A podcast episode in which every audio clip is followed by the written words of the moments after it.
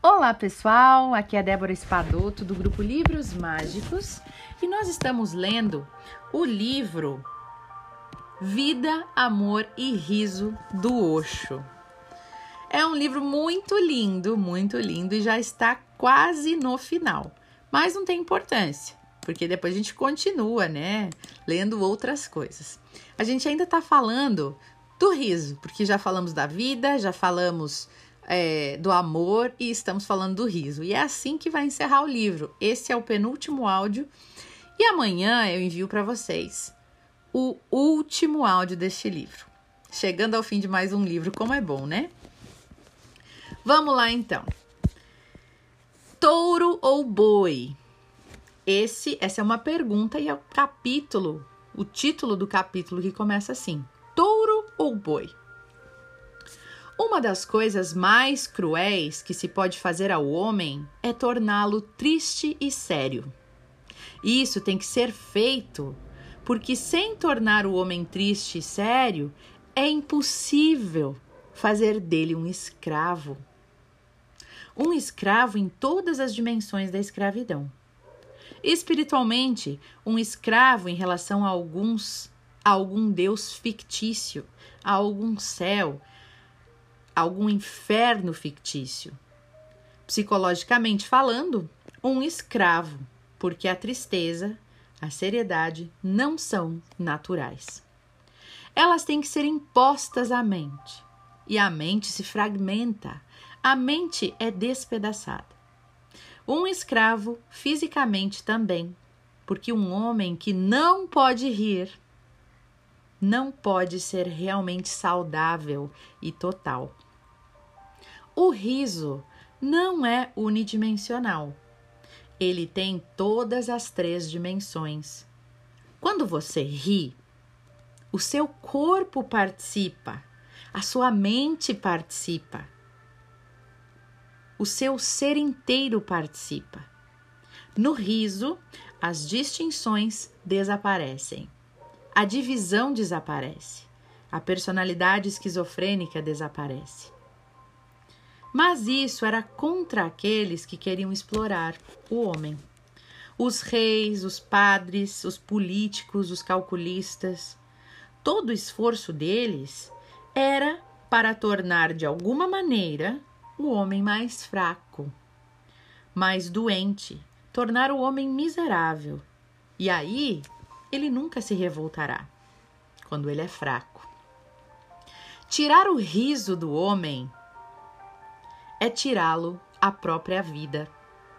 Tirar o riso do homem é uma castração espiritual. Você já observou a diferença entre os bois e os touros? Eles nasceram iguais, bois e touros, mas os bois foram castrados. E a menos que eles sejam castrados, você não poderá usá-los como escravos para carregar as suas cargas, para puxar as suas carroças. Apenas depois de castrados é que eles aceitam ser escravos. Você não pode colocar touros na frente do seu carro, da sua carroça. O touro, ele é tão poderoso que ele é quase impossível de manter sob controle. Ele tem uma individualidade própria. Mas o boi, ele é um eco muito distante do seu ser real. Apenas uma sombra restou ali, porque você o destruiu com a castração. Para se criar escravos, o homem foi destruindo, eh, foi destruído da mesma maneira. O riso tem sido continuamente condenado. Você nunca é permitido a rir. O riso tem sido condenado como algo infantil, como algo insano. No máximo lhe é permitido sorrir. Sorrir, tudo bem. A diferença entre o sorriso e o riso é a mesma do touro para o boi. O sorriso é somente um exercício dos lábios, é somente um maneirismo. A gargalhada não conhece maneirismo algum, nem uma etiqueta. ela é selvagem e a sua selvageria tem toda a beleza e toda a vida necessária. Mas os poderes constituídos, quer de dinheiro, quer de religiões organizadas, quer de governantes, todos estavam de acordo em um ponto: o homem tem que ser enfraquecido. Tem que ser forçado a viver numa espécie de paranoia.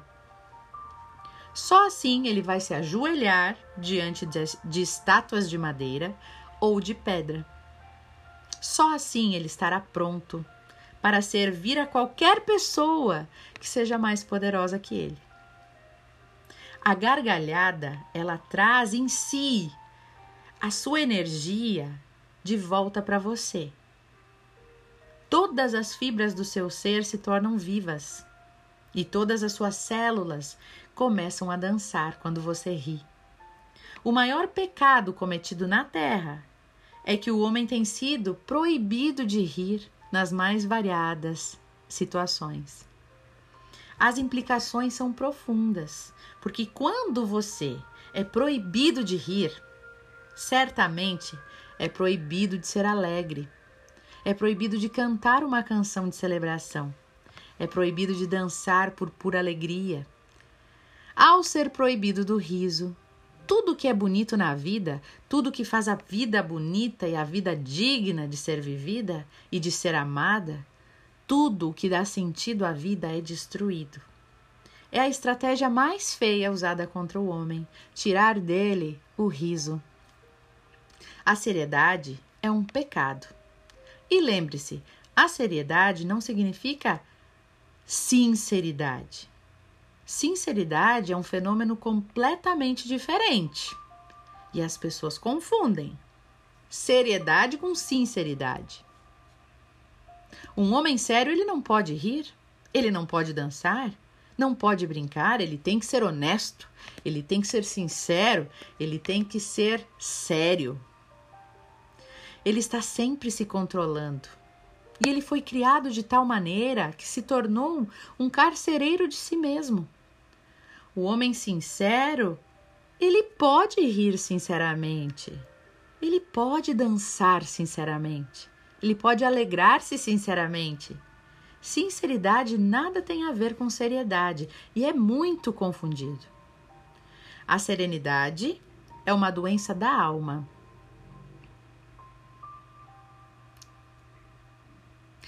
A seriedade é uma doença da alma e somente alguns algumas almas doentes podem ser convertidas a escravos. Ou seja, apenas os doentes da alma é que podem ser se tornar escravos. E todos os poderes constituídos precisam de uma humanidade que não seja rebelde, que não conteste, que não questione, que não esteja desejando muito, quase mendigando, sendo escrava, obedecendo na realidade, somente as crianças são encontradas dando risadas e gargalhadas altas. E os adultos acham que, por elas serem crianças ignorantes, elas podem ser perdoadas. Elas são ainda tão incivilizadas, tão primitivas, todo o esforço dos seus pais, da sociedade, dos professores e dos padres é para quê? Para descobrir como civilizar as crianças como torná-las sérias, como torná-las competentes, como torná-las sinceras, como se isso fosse sinônimo de seriedade.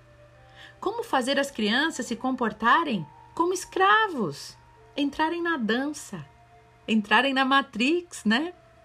Se comportarem como a sociedade espera e não como indivíduos independentes. Não se espera que você tenha suas próprias opiniões, esqueça. Você tem que simplesmente ser um cristão ou um hindu ou um muçulmano. Você tem que se adaptar às regras. Você tem que ser um comunista, um fascista ou um socialista. Não se espera que você tenha suas próprias opiniões. Não, ninguém quer saber delas. Não se espera que você seja que você seja você mesmo tão pouco. A você é permitido apenas ser parte da multidão, seja como todos ou será castigado. E ser parte da multidão não é nada mais que se tornar um dente de uma engrenagem. Você então terá cometido um suicídio. Na sociedade, o homem ele ri totalmente, uma boa gargalhada. Este homem que ri livremente, ele não é respeitado. Você tem que parecer sério sempre para poder ter respeito. E isso mostra, a seriedade mostra que você é civilizado. Rir é uma coisa para as crianças e para os loucos, para os primitivos, não para quem é, é sério e civilizado. Simplesmente entre numa igreja e você verá. Veja Jesus na cruz. Naturalmente ele está sério e a sua seriedade se espalha por toda aquela igreja. Rir ali parece fora de lugar. Tampouco ninguém jamais ouviu dizer que Deus tinha rido. As crianças podem rir, porque elas, delas não se espera nada, elas são apenas crianças. E por não esperarem, seus olhos têm clareza para ver as coisas. E o mundo está tão cheio de absurdos e coisas ridículas. Existe tanto escorregar numa casca de banana. Uma criança não pode deixar de ver isso. São as nossas expectativas que funcionam como cortinas nos nossos olhos. E eu vou parar por aqui, porque este capítulo é bem longo e eu vou deixar o restinho para amanhã, certo? Veja bem, minha gente, o quanto nós castramos a nossa naturalidade. Desde que somos pequenos, somos ensinados a ser civilizados. Vamos sendo é, treinados quando nós precisamos nos tolir o tempo inteiro. Vamos sendo ensinados o que devemos e não devemos fazer. E a gente vai aprendendo. E aí a gente vai suprimindo tudo que é natural nosso. Até que chega num ponto que a gente nem sabe quem a gente é. E a gente se desconhece. E é aí que entra o processo de autoconhecimento como vamos dizer assim, como uma válvula, né, como uma alavanca para nos reconectar. Porque só quando a gente se conhece, a gente percebe que somos parte do todo. Só quando a gente se conhece, a gente entende o que vem do nosso coração e o que vem do ego, da nossa mente. Mas enquanto a gente não se conhece, toda a sociedade fica nos manipulando, não deixando ser quem somos.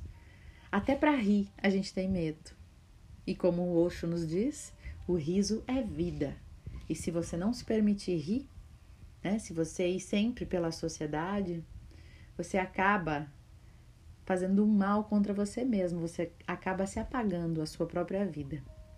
Então, possamos refletir sobre isso hoje, né? é, e pensar o quanto a gente se conhece, o quanto a gente é natural ou o quanto a gente age e vive e toda a nossa vida é em função do que esperam da gente. Vou deixar uma pergunta para você refletir. A maior parte do tempo você age a partir do que você quer ou do que os outros esperam de você? Essa resposta às vezes dói, viu? Dói de olhar para isso, mas pensa.